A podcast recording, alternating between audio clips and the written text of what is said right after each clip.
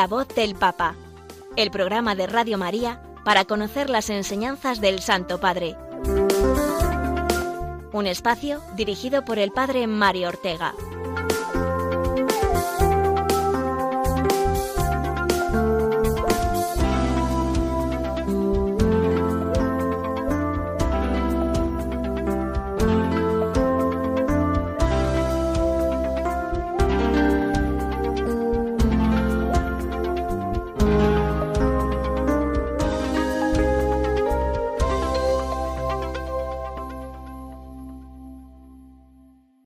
Buenos días, queridos amigos de Radio María, bienvenidos una semana más a este espacio en el que compartimos la voz del Papa, la enseñanza del Santo Padre, sobre todo la que nos ha dirigido en la última semana.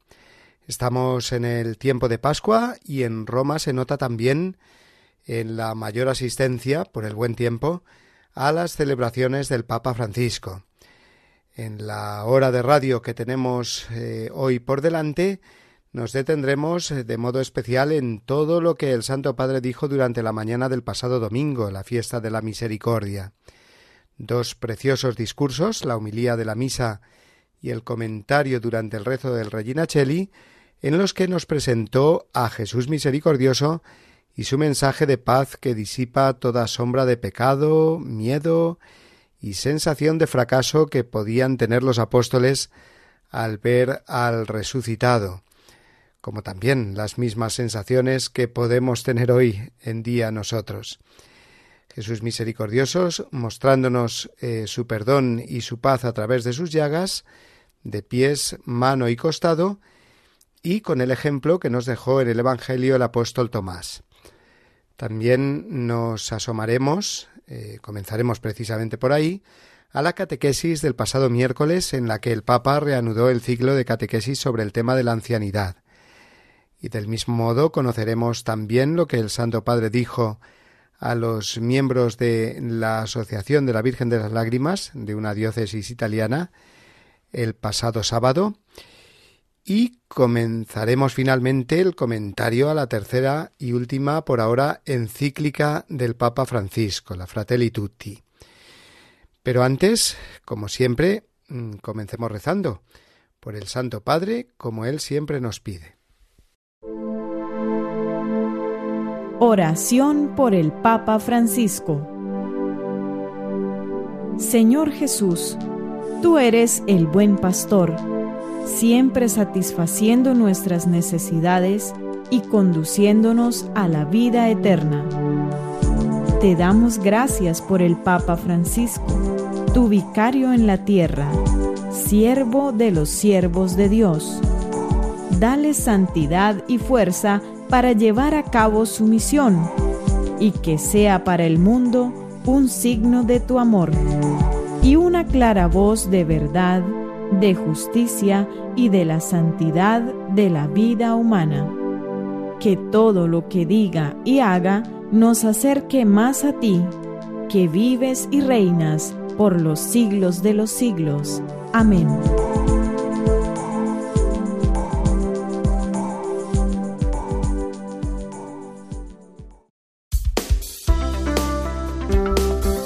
La voz del Papa, el programa de Radio María que te ofrece la enseñanza y la actualidad del Santo Padre.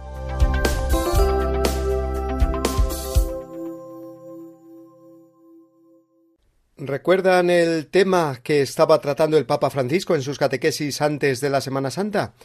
Seguro que sí. Estaba ofreciéndonos un ciclo referente al tema de la ancianidad, con cuestiones muy prácticas y urgentes para comprender mejor el Evangelio y dar gracias a Dios por el don de la vida. La vida cuando se prolonga en los años y llega a esa etapa eh, que el mundo muchas veces desprecia o descarta, eh, que es la etapa de la vejez. Pues bien, el miércoles pasado retomó el Santo Padre este tema, y lo hizo a partir de una lectura bíblica. Ya saben que cada catequesis de estas de las audiencias generales comienzan con un texto de la palabra de Dios. Esta vez fue el libro del eclesiástico, concretamente los primeros versículos del capítulo 3, que dicen así. Quien honra a su padre expía sus pecados, y quien respeta a su madre es como quien acumula tesoros. Quien honra a su padre se alegrará de sus hijos, y cuando rece será escuchado. Quien respeta a su padre tendrá larga vida, y quien honra a su madre obedece al Señor. Hijo, cuida de tu padre en su vejez, y durante su vida no le causes tristeza. Aunque pierda el juicio, sé indulgente con él, y no lo desprecies aun estando tú en pleno vigor. Quien abandona a su padre es un blasfemo, y un maldito del Señor quien irrita a su madre.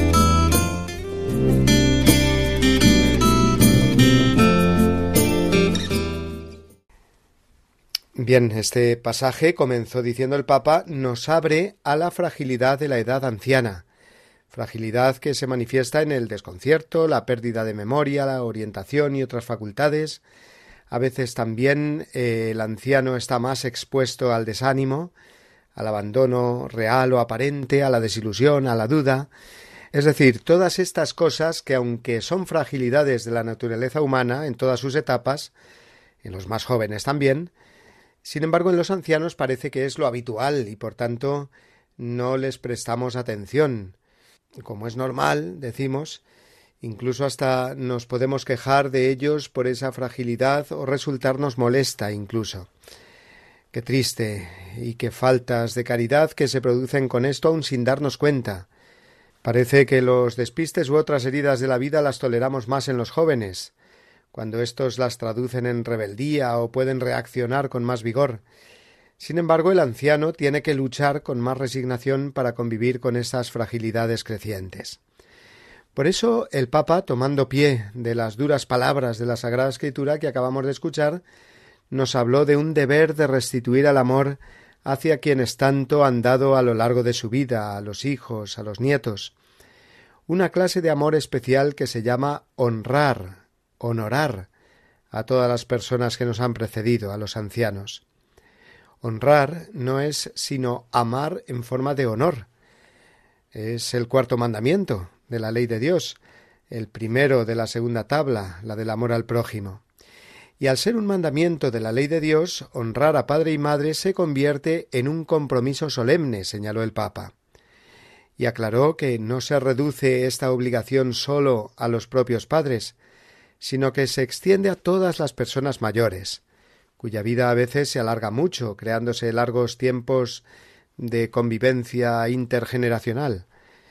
Es decir, que eh, no estamos hablando muchas veces de pocos años de la vida, sino de largos años de convivencia con padres ancianos, de abuelos que han criado a sus nietos, hasta verlos casados y con hijos, los bisnietos.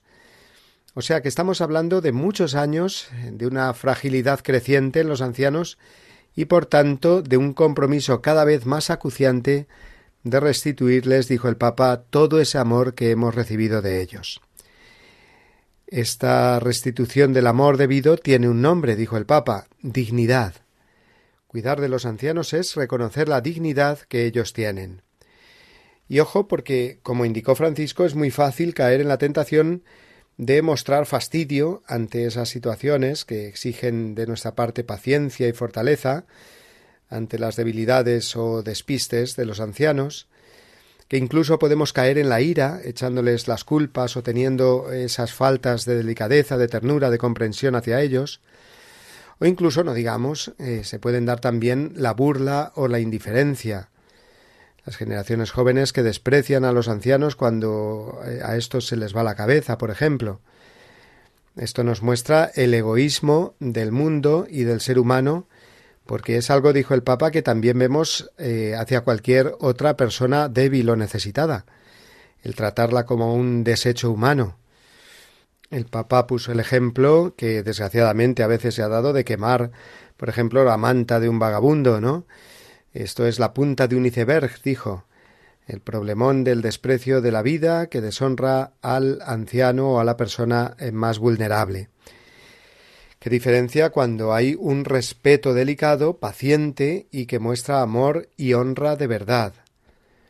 Yo recuerdo una vez que asistí al enfado irracional de una persona con su madre anciana, a la que le echaba en cara muchos despistes que la mujer tenía y que no podía hacer más para evitarlos, porque había perdido ya bastante sus capacidades. Pero tuvo esta señora el coraje de decirle a su hija con mucha calma Solo le pido a Dios que tú no te veas un día así, como yo ahora. La hija la verdad es que reaccionó muy bien, y calmándose y con lágrimas en los ojos, pues la abrazó. Lo recuerdo muy bien, ¿no?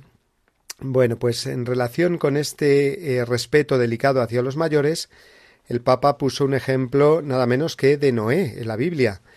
Cuando éste era anciano, habiendo hecho todo lo que hizo para la salvación de su familia y de toda la humanidad, pues tuvo la fragilidad de excederse en una ocasión con la bebida. La Biblia nos cuenta cómo sus hijos lo trataron con mucha delicadeza, cubriendo y esculpándolo de algún modo de esa debilidad que había tenido Noé anciano.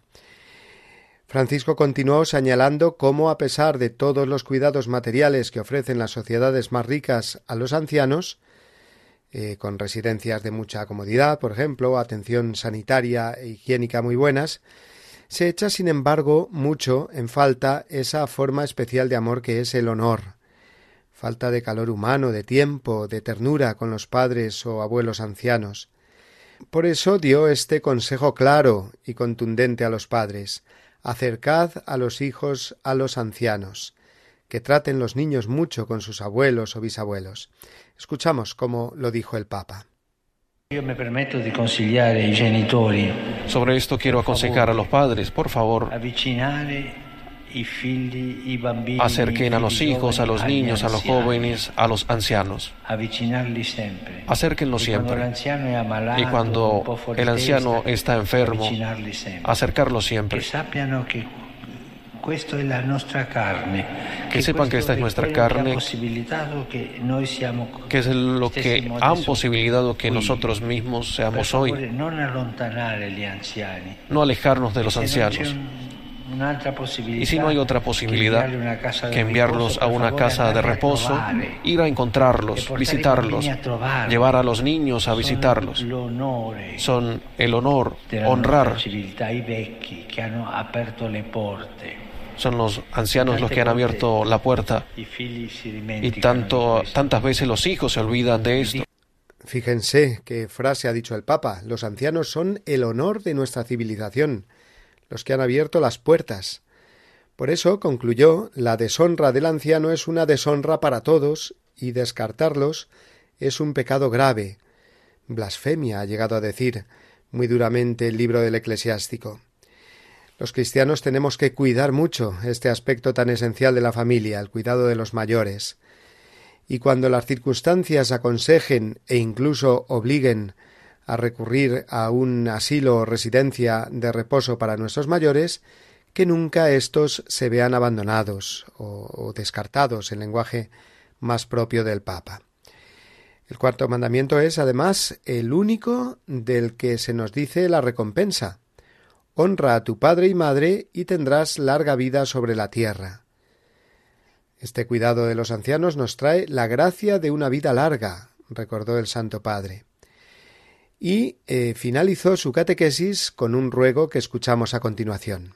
Que se expresa en este modo de larga vida. Por favor, cuidemos a los ancianos. Y si pierden la cabeza, cuidarlos. Porque son la presencia de la historia, la presencia de mi familia. Y gracias a ellos yo estoy aquí Gracias a ti, nono y nona. Gracias a ti, nono y nona, yo estoy vivo. Por favor, no dejarlos solos. Vamos ahora a escuchar el resumen de toda esta catequesis que hemos ido desgranando, pero que ahora, para que se nos quede mejor, nos hace en español el mismo Papa Francisco. Queridos hermanos y hermanas, retomamos hoy nuestra catequesis sobre la ancianidad y con la ayuda de la palabra de Dios reflexionamos lo que significa el cuarto mandamiento, honra a tu padre y a tu madre. Este mandamiento no se refiere solamente a los padres biológicos, sino al respeto y el cuidado que se debe procurar a las generaciones que nos preceden, es decir, a todas las personas mayores. Además, consideremos que no se trata solo de honrar a los ancianos cubriendo sus necesidades materiales, sino sobre todo de honrarlos, de dignificarlos con el amor, con la cercanía y con la escucha. Muchas veces, lamentablemente, los ancianos son objeto de burlas, incompresiones, desprecio. Incluso llegan a ser víctimas de la violencia o se los considera material de descarte.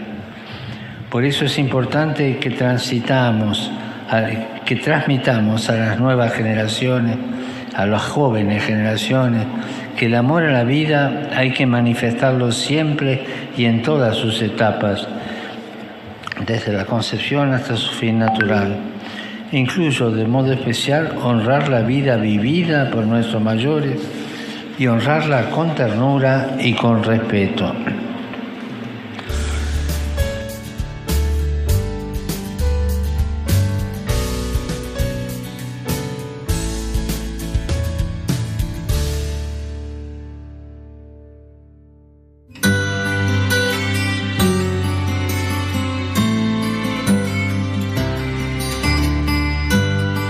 Jesús eligió en primer lugar a Simón llamado Pedro con este significativo relieve de la primacía de Simón Pedro, San Mateo introduce en su Evangelio la lista de los doce apóstoles. Fue llamado a desempeñar en la Iglesia una función propia y específica. Él es la roca sobre la que Cristo edificará su Iglesia. Es aquel que una vez convertido no fallará en la fe y confirmará a sus hermanos. Y por último, es el pastor que guiará a toda la comunidad de los discípulos del Señor del documento El primado del sucesor de Pedro, de la Sagrada Congregación para la Doctrina de la Fe.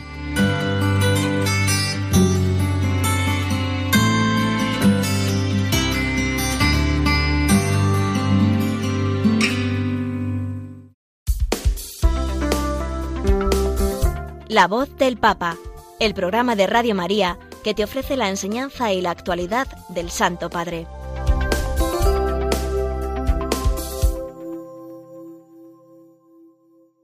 Aún resuena en nuestros corazones la fiesta que celebrábamos antes de ayer, el segundo domingo de Pascua, el Día de la Misericordia, la fiesta de la Misericordia. Y el Papa tuvo eh, dos importantes eh, intervenciones, discursos, en la mañana de este domingo. Concretamente el primero, la humilía de la misa, que se celebró a las diez de la mañana en la Basílica de San Pedro. El Papa se centró, como es natural, en el Evangelio de este día, que nos cuenta las apariciones de Jesús a los discípulos en, el atardecer del día de la Pascua, cuando Santo Tomás no estaba con ellos, y después la aparición a los ocho días, cuando se presenta estando Santo Tomás y el episodio que todos sabemos. En ambos, dijo el Papa, se muestra la misericordia de Dios eh, a través de Jesús mostrando sus llagas. Por tres veces dice Jesús a los apóstoles paz a vosotros. Y el Papa fue analizando cada una de estas veces que Jesús repite paz a vosotros, viendo en ellas, descubriendo en ellas tres acciones de la divina misericordia en nosotros. La alegría que provoca su presencia, el perdón que suscita y el consuelo en la fatiga. Veamos cada una de las tres acciones de la divina misericordia. La primera, dijo el Papa, la alegría, porque los discípulos, cuando ven al Señor, eh, diciendo por primera vez paz a vosotros, el Evangelio dice que se llenaron de alegría. Estaban encerrados en la casa por miedo a los judíos, pero también estaban encerrados en sí mismos, con la sensación lógica de que habían fracasado. Judas había traicionado, Pedro negado, los demás habían huido, antes de la Pascua tenían grandes planes y pretensiones egoístas, estaban a ver quién era el más importante, el primero en el reino de los cielos. Ahora, sin embargo, dijo el Papa, eh, se sienten hundidos, han tocado fondo. ¿Qué sucede entonces cuando Jesús resucitado se les aparece? Escuchemos al Papa como lo dijo. Escuchemos al Papa que dijo. En questo clima arriva il primo voi.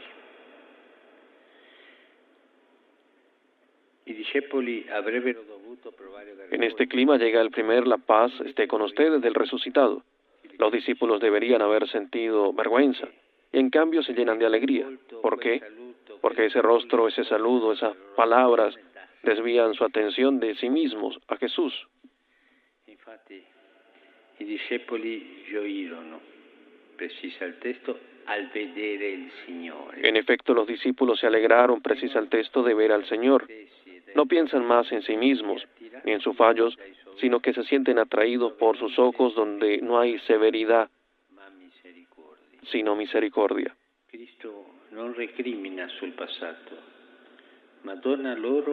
Cristo no les recrimina el pasado, sino que les renueva su benevolencia.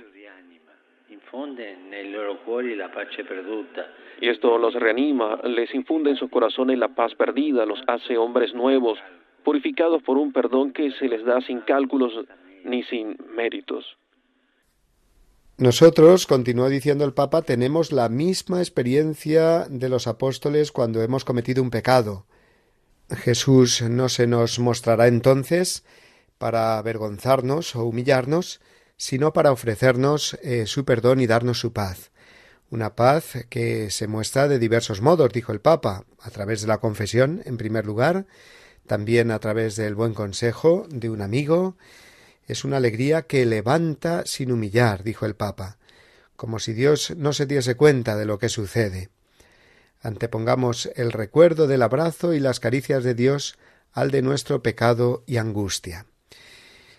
La segunda vez que Jesús dice paz a vosotros, añade recibid el Espíritu Santo, y da a los apóstoles el poder de perdonar ellos los pecados. O sea que no sólo les perdona, sino que les hace dispensadores del perdón, de la misericordia.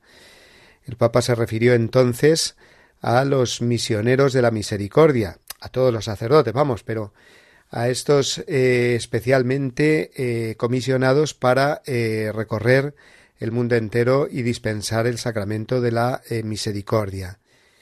Y les dijo algo muy fuerte, ¿no?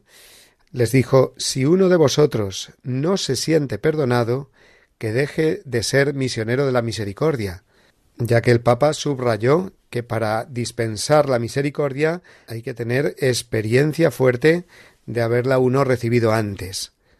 El buen confesor será, por tanto, no el que es consciente solamente de tener un poder, sino el que se sabe canal de un perdón que llega a través de la misericordia de Dios. Recibid el Espíritu Santo, a quienes perdonéis los pecados les quedan perdonados.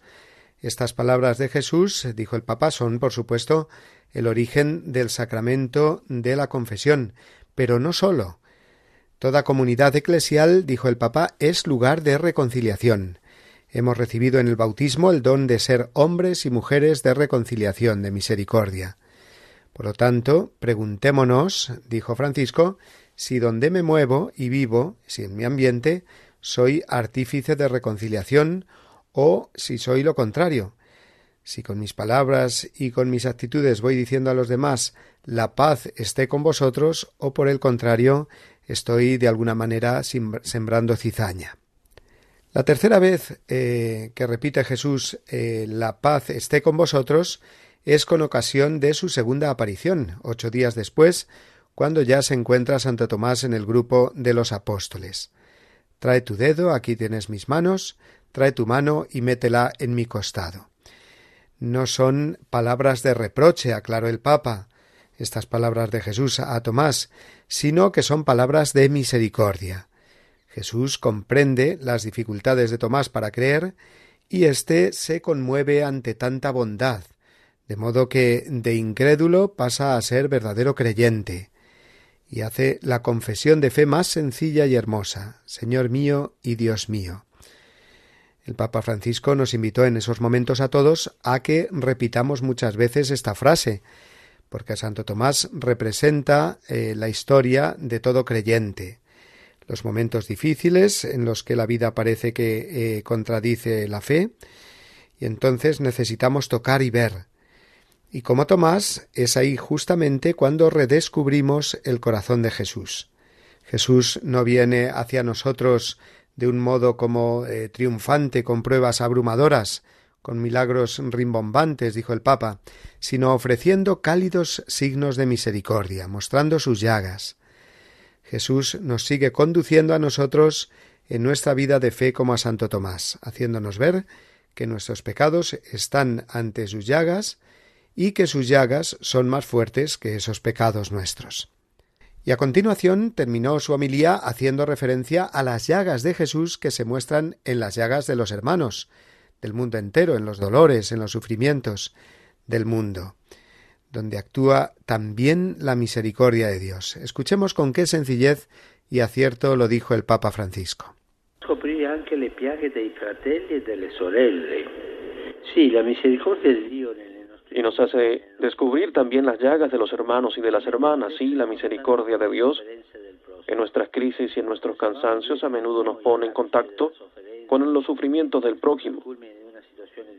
Pensábamos que éramos nosotros los que estábamos en la cúspide del sufrimiento, en el culmen de una situación difícil. Y descubrimos a quienes, permaneciendo en silencio, están pasando momentos peores.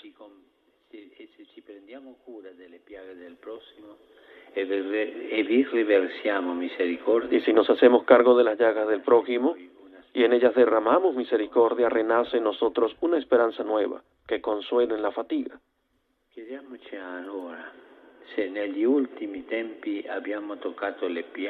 Preguntémonos entonces si en este último tiempo hemos tocado las llagas de alguien que sufre en el cuerpo o en el espíritu, si hemos llevado paz a un cuerpo herido o a un espíritu quebrantado.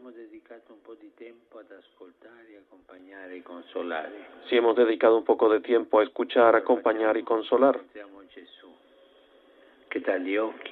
Cuando lo hacemos encontramos a Jesús que desde los ojos de quienes son probados por la vida nos mira con misericordia y nos repite la paz esté con ustedes. Y después de la misa, eh, prácticamente a continuación, a las doce de la mañana, fue el rezo del Regina Cheli desde el balcón del Palacio Apostólico.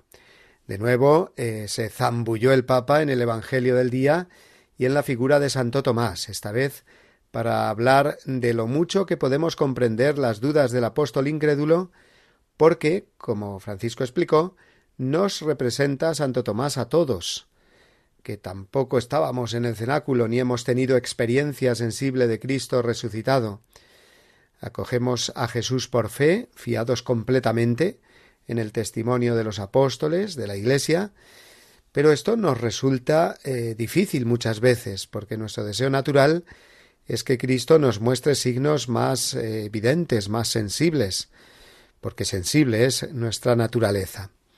Por eso, eh, dijo el Papa, se dan frecuentemente las crisis de fe. Y es algo, dijo, de lo que no hay que avergonzarse, porque la historia de Santo Tomás nos enseña que Jesús no busca cristianos perfectos, sino que sale al encuentro del que tiene una fe imperfecta, del que está en crisis. El Señor no busca cristianos que nunca duden y siempre hagan alarde de una fe segura, dijo el Papa textualmente. Cuando un cristiano es así, hay algo que no funciona. No, la aventura de la fe, como para Tomás, está hecha de luces y sombras, sino qué tipo de fe sería. Conoce momentos de consuelo, impulso y entusiasmo, pero también de cansancio, pérdida, dudas y oscuridad. Hemos de decir que eh, estos comentarios del Papa fueron muy bien acogidos por la multitud congregada en la Plaza de San Pedro, ya que mucho más que otros domingos, su discurso, el discurso del Papa, fue interrumpido varias veces por los aplausos. El pasaje de Santo Tomás, continuó Francisco, nos enseña que no tenemos que temer las crisis de la vida y de la fe. Las crisis no son pecado, afirmó con mucha vehemencia el Papa, sino que son un camino y no debemos temerlas. Además, nos hacen crecer en la humildad y reconocer la necesidad que tenemos de encontrarnos una y otra vez con Jesús, tocar sus llagas, volver a experimentar su amor, que viene de nuevo a buscarnos y a elegirnos como la primera vez. Por eso concluyó eh, el Papa con la frase que más se ha repetido en los medios eh, como titular eh, de este discurso del Papa, Queridos hermanos y hermanas, es mejor una fe imperfecta pero humilde, que siempre vuelve a Jesús, que una fe fuerte pero presuntuosa, que nos hace orgullosos y arrogantes. Y terminó Francisco invitando a todos a hacer un pequeño examen de conciencia para recordar cuándo ha sido la última vez que nos hemos quedado encerrados, bloqueados, como Santo Tomás en nosotros mismos, sin mirar a Jesús, Vamos a escuchar, como lo dijo el Santo Padre, que lo dijo muy bien. Pensiamo allora all'ultima volta, facciamo un po' di memoria. Así que pensemos en la última vez que durante un momento difícil o un periodo de crisis nos hemos cerrado en nosotros mismos, atrincherándonos en nuestros problemas y dejando a Jesús fuera de casa. E la próxima volta Y prometámonos la próxima vez en nuestro cansancio buscar a Jesús, volver a Él, a su perdón. Él siempre perdona. Regresar a su perdón, a esas llagas que nos han curado. De este modo también seremos capaces de compasión, de acercarnos sin rigidez, sin prejuicios a las llagas de los demás. El Papa terminó insistiendo en la actitud de Jesús con Santo Tomás, que es la más viva expresión de su misericordia. No lo abandona en su incredulidad al apóstol, sino que vuelve a los ocho días de la primera aparición, cuando sí que estaba Tomás. Jesús, dijo el Santo Padre, es el Dios de las otras oportunidades. Siempre nos da otra, siempre y después del rezo del Regina Cheli tuvo unas palabras de saludo y felicitación pascual para los fieles ortodoxos que celebraban este domingo la Pascua, según el calendario juliano y no el nuestro que es el calendario gregoriano. Como eh, muchos de ellos son además eh, ucranianos y rusos, aprovechó para hacer un nuevo llamamiento a una tregua pascual en la guerra que asola Ucrania. Que se detenga el ataque, gritó Francisco para ayudar al sufrimiento de la población agotada. Hay que parar en obediencia a las palabras del resucitado que el día de Pascua repite a sus discípulos La paz esté con vosotros. Pido a todos que aumenten sus oraciones por la paz y que tengan el coraje de decir, de manifestar, que la paz es posible. Líderes políticos, por favor, escuchad la voz del pueblo que quiere la paz, no una escalada de conflicto. Pues hasta aquí las palabras del Papa en el Regina Cheli, en el domingo, el domingo de la misericordia, y vamos a hacer ahora una pausa antes de pasar a otra sección del programa, escuchando esta canción que ya suena del grupo chileno Canto Católico. El Papa nos ha dicho que la fe con sus crisis es un camino y escuchemos este canto en el que Jesús nos recuerda que es el camino, la verdad y la vida. Palabras suyas aún más fuertes en este tiempo pascual. Yo soy la luz del mundo, no hay tinieblas junto a mí. Tendrán la luz de la vida por la palabra que les di. Yo soy el camino firme, yo soy la vida y la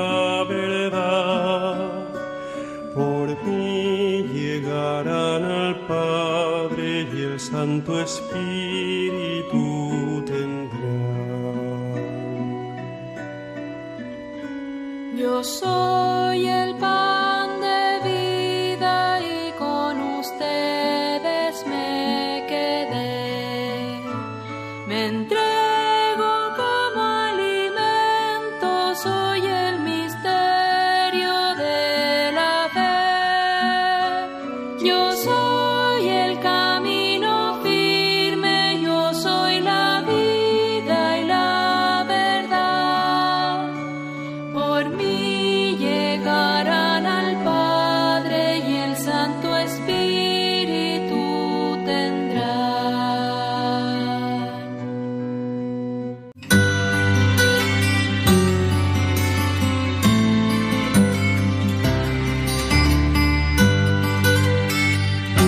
El romano pontífice, como sucesor de Pedro, es el principio y fundamento perpetuo y visible de unidad, así de los obispos como de la multitud de los fieles.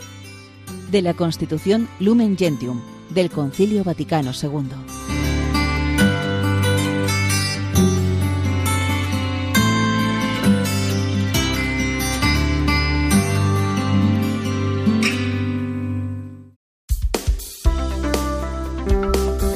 La voz del Papa, el programa de Radio María que te ofrece la enseñanza y la actualidad del Santo Padre.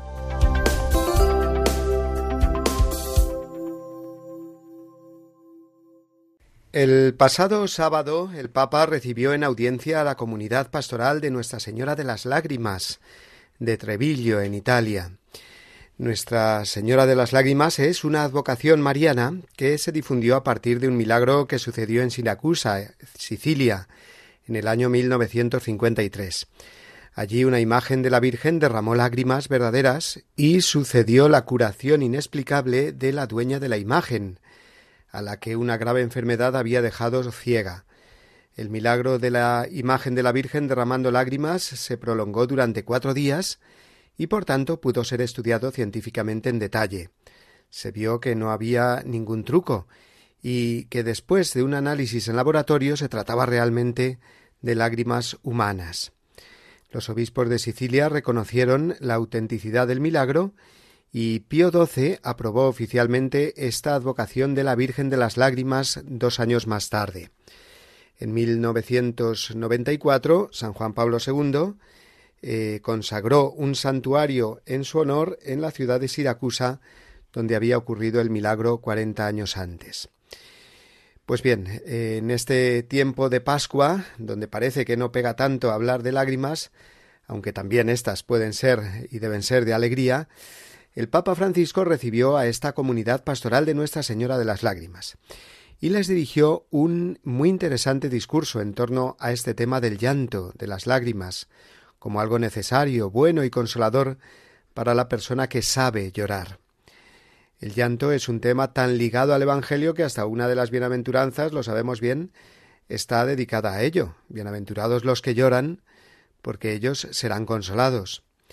Y en esta línea evangélica eh, habló el Papa cuando dijo que hay que llorar bien, es decir, que tenemos necesidad de llorar para no perder nuestra sensibilidad por el dolor, especialmente ante ese dolor de personas inocentes, de personas débiles, de injusticias en el mundo, como lloró Jesús, como lloró María. Ese es un llanto bueno y necesario, dijo el Papa. Eh, leemos textualmente sus palabras. Creo que nosotros, en nuestro tiempo, hablo en general, hemos perdido la costumbre de llorar bien. Eh, así lo dijo el Papa Francisco, que observó que tal vez lloramos cuando sucede algo que nos conmueve o cuando cortamos la cebolla, dijo. Nuestra civilización, nuestros tiempos han perdido el sentido del llanto, como el de Pedro cuando se arrepintió. Y dijo claramente debemos pedir la gracia de llorar ante las cosas que vemos, eh, ante el uso que se hace de la humanidad, no sólo ante las guerras, sino ante el descarte, los viejos descartados, los niños descartados, incluso antes de nacer, tantos dramas del descarte, el pobre que no tiene mm, de qué vivir es descartado, las plazas, las calles llenas de indigentes, las miserias de nuestro tiempo deben hacernos llorar y necesitamos llorar. Fue realmente un discurso precioso el que Francisco dirigió hablando sobre la Virgen de las Lágrimas. Y creo que no es acertado decir eh, que el llanto no es propio del tiempo pascual porque las lágrimas, como Cristo y con María, no son signo de desconsuelo o desesperación, sino de amor y liberación, como siguió diciendo el Papa. Leo textualmente. Los santos nos enseñan que las lágrimas son un don, a veces una gracia, un arrepentimiento, una liberación del corazón. Llorar significa abrirse, romper el caparazón de un ego cerrado en sí mismo y abrirse al amor que nos abraza, que siempre está esperando para perdonarnos. Así es el corazón de Dios. Dios está en espera. ¿En espera de qué? Del perdón, de perdonarnos es un inquieto, un incorregible. Quiere perdonar, perdonar, perdonar. Solamente pide que nosotros le pidamos el perdón.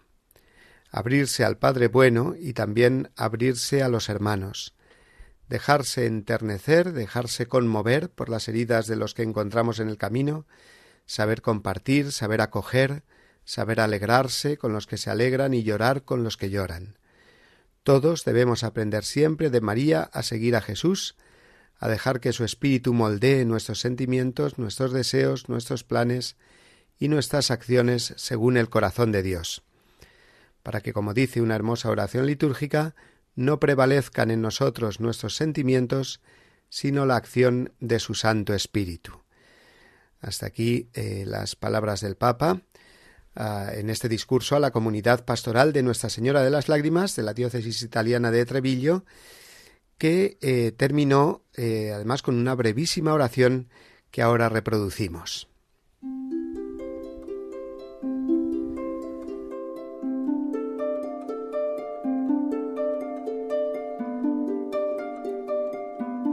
Señor, tú que has hecho brotar agua de la roca, haz que broten lágrimas de la roca de mi corazón, el corazón de piedra que ha olvidado cómo llorar.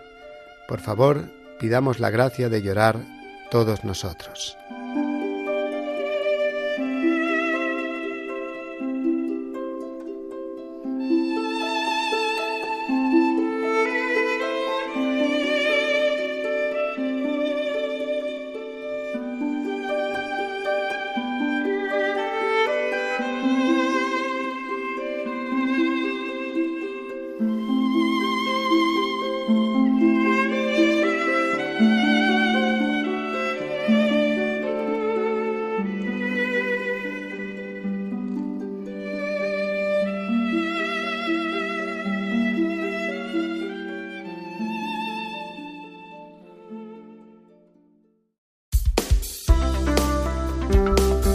La voz del Papa, el programa de Radio María que te ofrece la enseñanza y la actualidad del Santo Padre.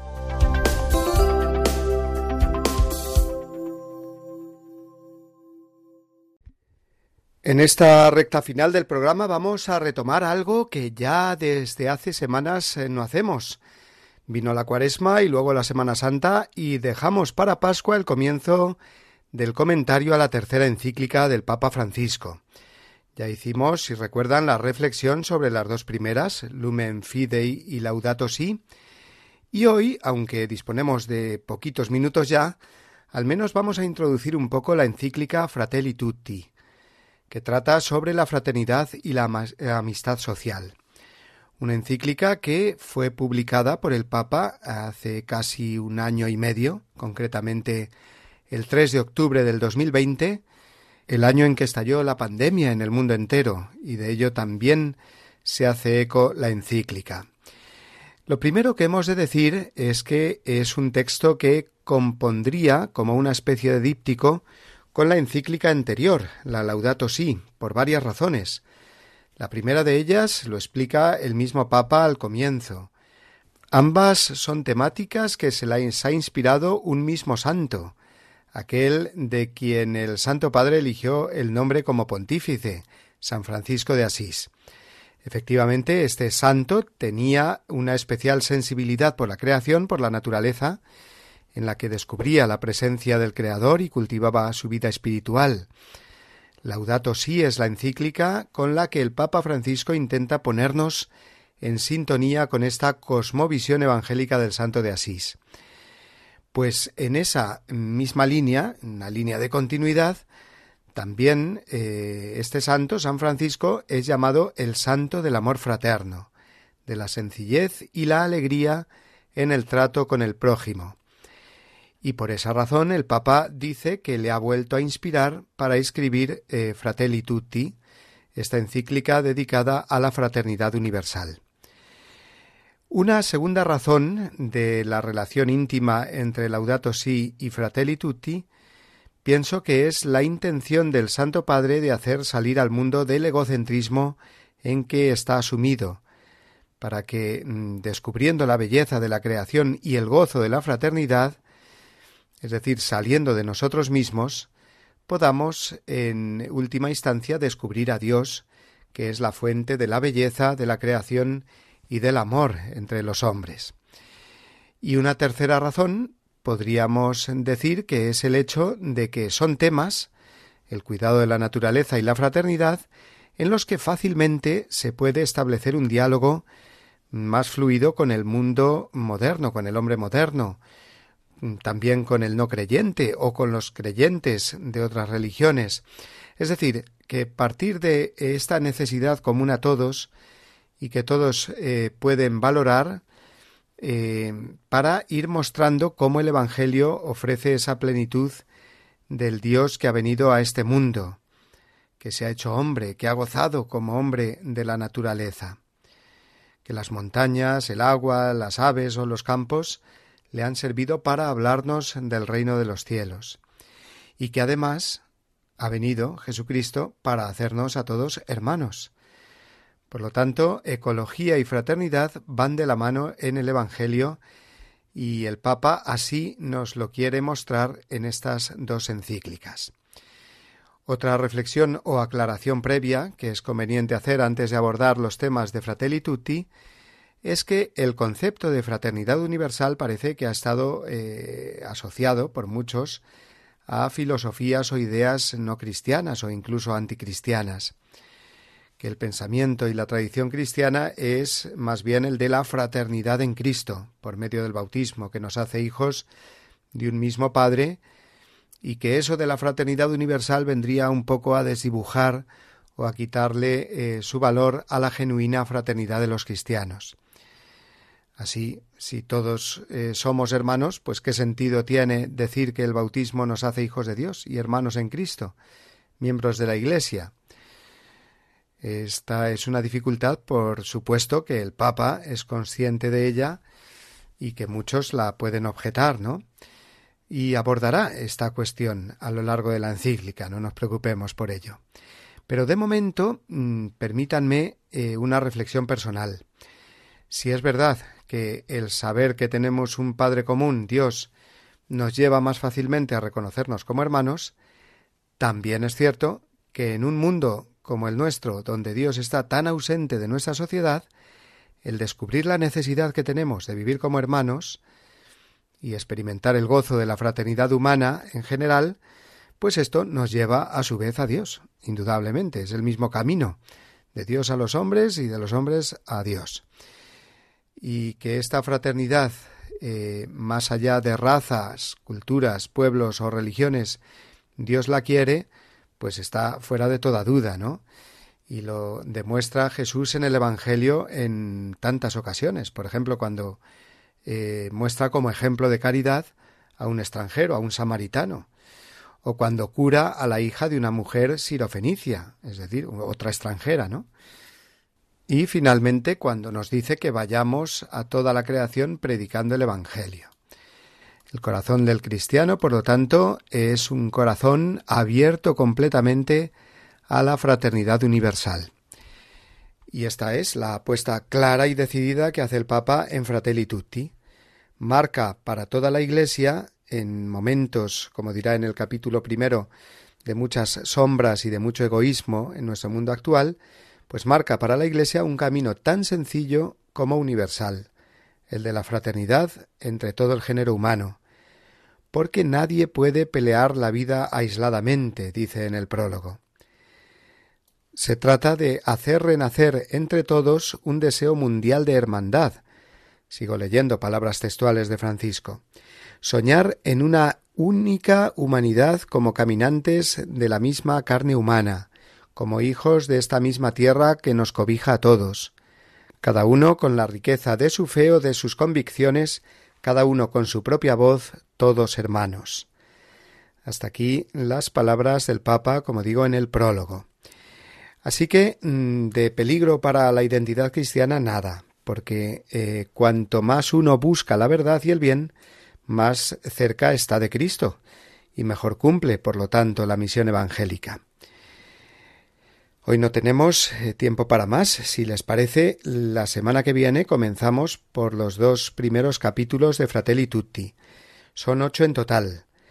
Y mientras tanto, yo les aconsejo vivamente su lectura, la lectura de esta encíclica, que además el tiempo de Pascua es especialmente adecuado para profundizar en el significado de la fraternidad, la que estamos llamados a cultivar con todos los hombres y la que nos une más aún a los cristianos a través de la vida en Cristo que recibimos en el bautismo.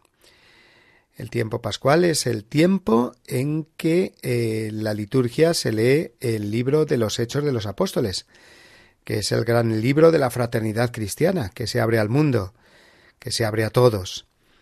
El ejemplo de los primeros cristianos nos ayudará muchísimo a sentir a todos como hermanos, como fratelli tutti.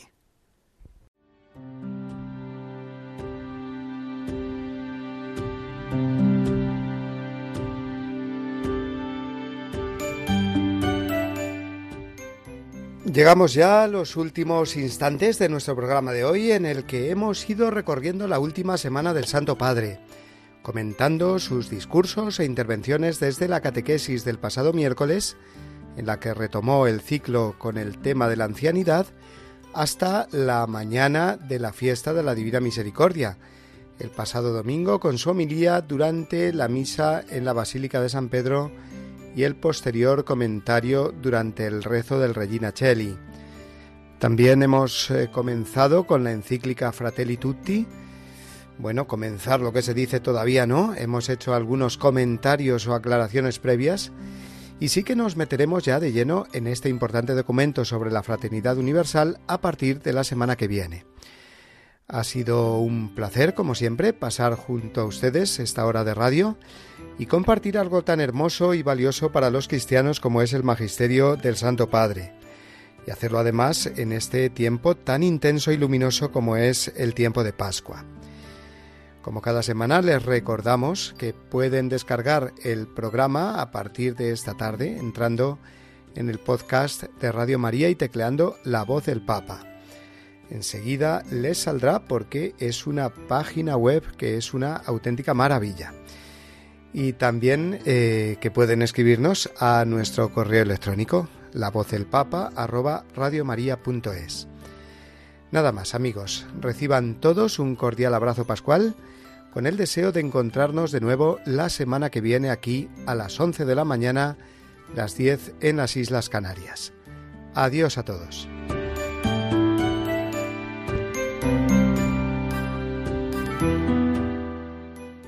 Les deseo lo mejor que Dios los bendiga y no se olviden de rezar por mí. Gracias.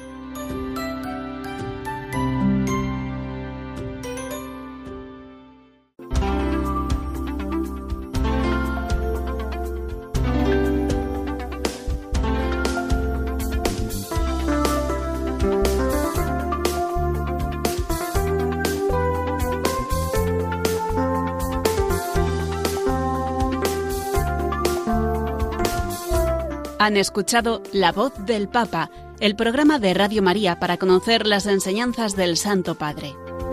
Es un espacio dirigido por el Padre Mario Ortega.